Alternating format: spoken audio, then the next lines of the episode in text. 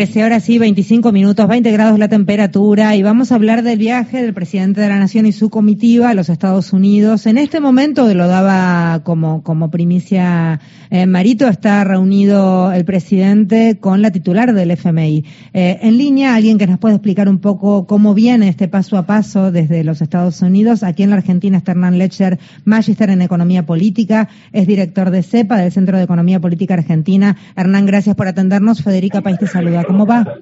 ¿Qué tal, Federica? ¿Cómo estás? Buenos días. Bien, a ver, la primera noticia que nos enterábamos era que el staff del FMI había aprobado la segunda revisión del acuerdo con la Argentina. ¿Qué quiere decir eso, Hernán, para los que no entendemos de estas cosas?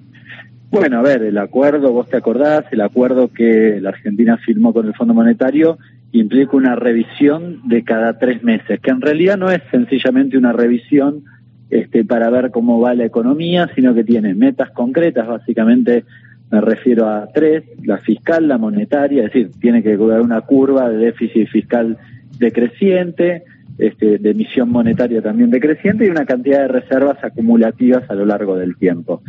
Ahora, eh, la Argentina en esta revisión, lo que acaba de trascender hace un ratito, es algo que se ha por descontado ya de la semana pasada, es que se va a aprobar la segunda revisión que va hasta junio de este año.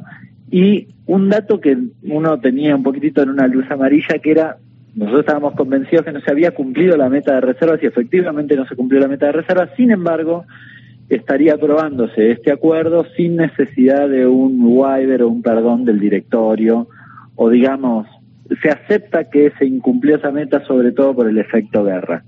La otra cosa para mencionar es, y es importante, es que la Argentina en estas revisiones que te decía hace un ratito, no solo mira el Fondo Monetario y la evolución de la economía, sino que además es la aprobación, la continuidad, diría más que la continuidad, la renovación del acuerdo. Cada vez que pasa un trimestre, los montos vencidos de ese trimestre del acuerdo original de Macri dejan, quedan perimidos, por decirlo de algún modo, y se arranca con un nuevo crédito. Por eso la Argentina paga y le devuelven la misma plata esa operación porque se está reconvirtiendo un acuerdo con otro, digamos, ¿no? O en otro.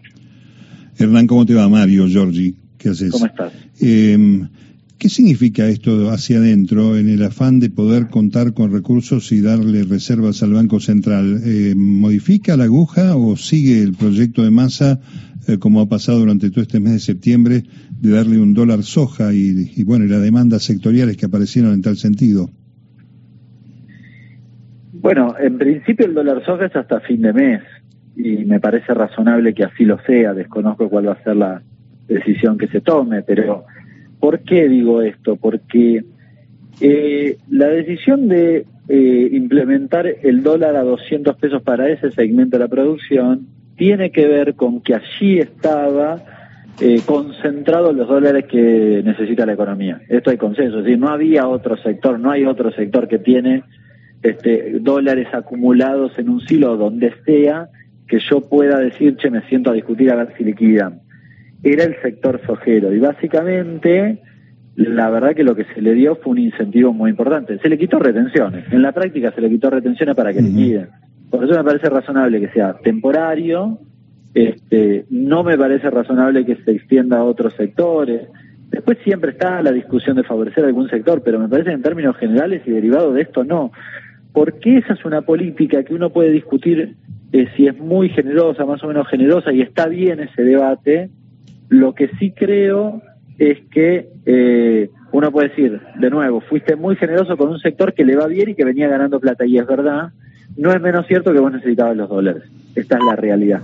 Con lo cual hay que sopesar una cosa con la otra, y alguno puede decir, che, a mí me parece que no, que está mal, y tal vez otro puede decir, a mí me parece que está bien, yo me inclino más por esta segunda opción, digamos, este, eh, a pesar de lo que significa, lo reconozco, ahí siempre fui, ustedes me conocen, muy crítico respecto de las rentabilidades exageradas y sobre todo las extorsiones, porque básicamente lo que vivimos fue una extorsión de parte de ese sector, pero después hay una especie de principio de realidad que este que tiene que ver con que si vos no eh, acumulás reservas terminás en un escenario de evaluatorio que claramente es mucho peor. Sin ánimo de ser fatalista, ¿eh? no tengo tampoco ánimo de, de plantear que era esto o nada, ¿no? Pero bueno, entre las opciones, esta fue una.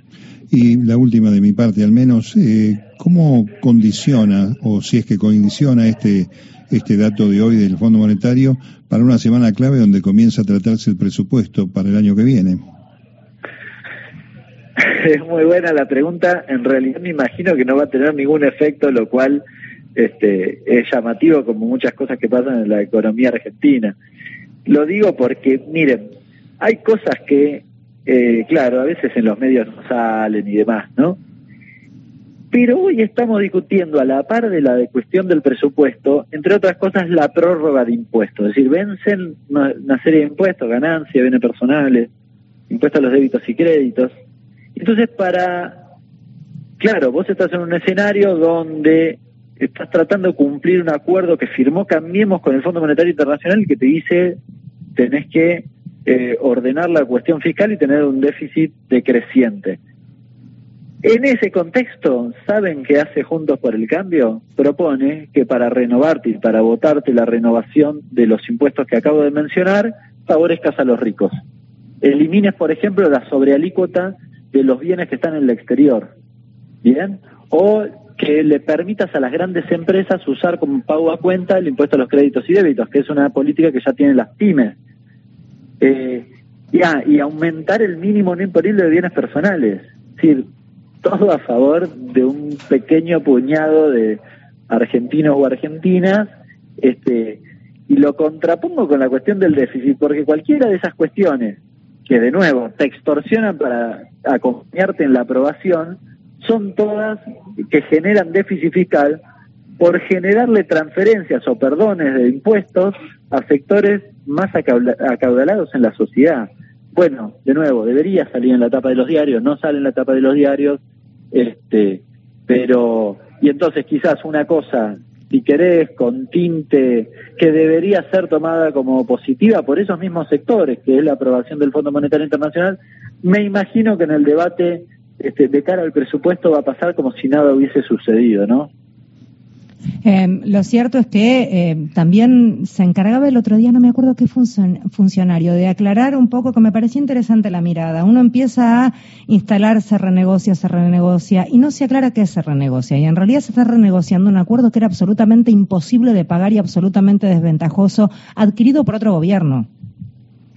Definitivamente, es cierto, en el fragor de la cuestión cotidiana terminamos discutiendo si la última política es más precisa o menos precisa, si nos gusta o no nos gusta, cuando eh, básicamente todo está atravesado por ese acuerdo con el Fondo Monetario Internacional, que ustedes saben, por cierto, y lo repito, yo he sido muy crítico del acuerdo por esto mismo, porque creo además que este mismo acuerdo es bastante difícil que a los argentinos le vaya bien con el acuerdo y que nos vaya bien a nosotros, ¿no? Digamos, porque te ata de pies y manos. Miren, el Ministerio de Economía está entre 3 y 4 horas por día atendiendo al Fondo Monetario Internacional. Es un problema hasta de la operatoria cotidiana. Sí, pero además, Hernán, atendiendo es dando explicaciones y tratando de convencerlos de algunas políticas que tienen que ver con nuestro país o con nuestra economía. Se entiende que también desde ese lugar es, eh, eh, nada, puede llegar hasta enojarte. Sí, hasta pidiendo permiso. Claro, exactamente. Pidiendo permiso, claro, claro. Y puede pagarle un bono a los jubilados o no puede pagarle un bono a los jubilados. Y eso deriva, de nuevo, no de la política que se implementa hoy, sino del acuerdo que se hizo en aquel momento. Y ese acuerdo, eh, también vale la pena decirlo, tiene antecedentes. Ese acuerdo fue la debacle de la valorización financiera de Macri. Si no llegamos de un reposo al Fondo Monetario Internacional, no llegamos por la pesada herencia del 2015 que ni siquiera existió. Digo, no es, falso eso, es porque durante cuatro años se dedicaron a una timba financiera que después vino el fondo a, darles una, puerta de salida a aquellos que habían venido a timbiar en la Argentina. Sí, que, destaquemos, y que destaquemos que veníamos de terminar de pagar un préstamo anterior tremendamente abusivo. Bueno, y que nos había dado mucha... Eso es importante también. Cuando la Argentina le pagó el fondo allá por 2006, este, fíjense, todo lo que vino después difícilmente se hubiese podido hacer si vos hubieses tenido el endeudamiento con el fondo, incluso más allá del monto, ¿no? Sí, cuando digo todo lo que vino después, me refiero este, a la asignación universal por hijo, por ejemplo, a la moratoria del 14, a, la jubilación, la jubilación anticipada, claro. todas las políticas, la asignación universal por embarazo, todas las políticas que tuviste, prácticamente todo el kirchnerismo las pudiste hacer en buena medida porque te desembarazaste del fondo. Así es. Con lo cual eso a la inversa también da cuenta de la gravedad del hecho del endeudamiento que tenemos hoy sobre nuestras espaldas. Mm, por eso, por eso a veces me parece que desde algunos micrófonos está bueno que recordemos también qué renegociamos, quién tomó el préstamo, para que no, qué sé yo, un poquito de memoria. Viene bien de vez en cuando. Gracias, Hernán. Un placer. Un abrazo grande para ustedes. Hernán Leche es quien hablaba, Magister en Economía Política, es director del CEPA. En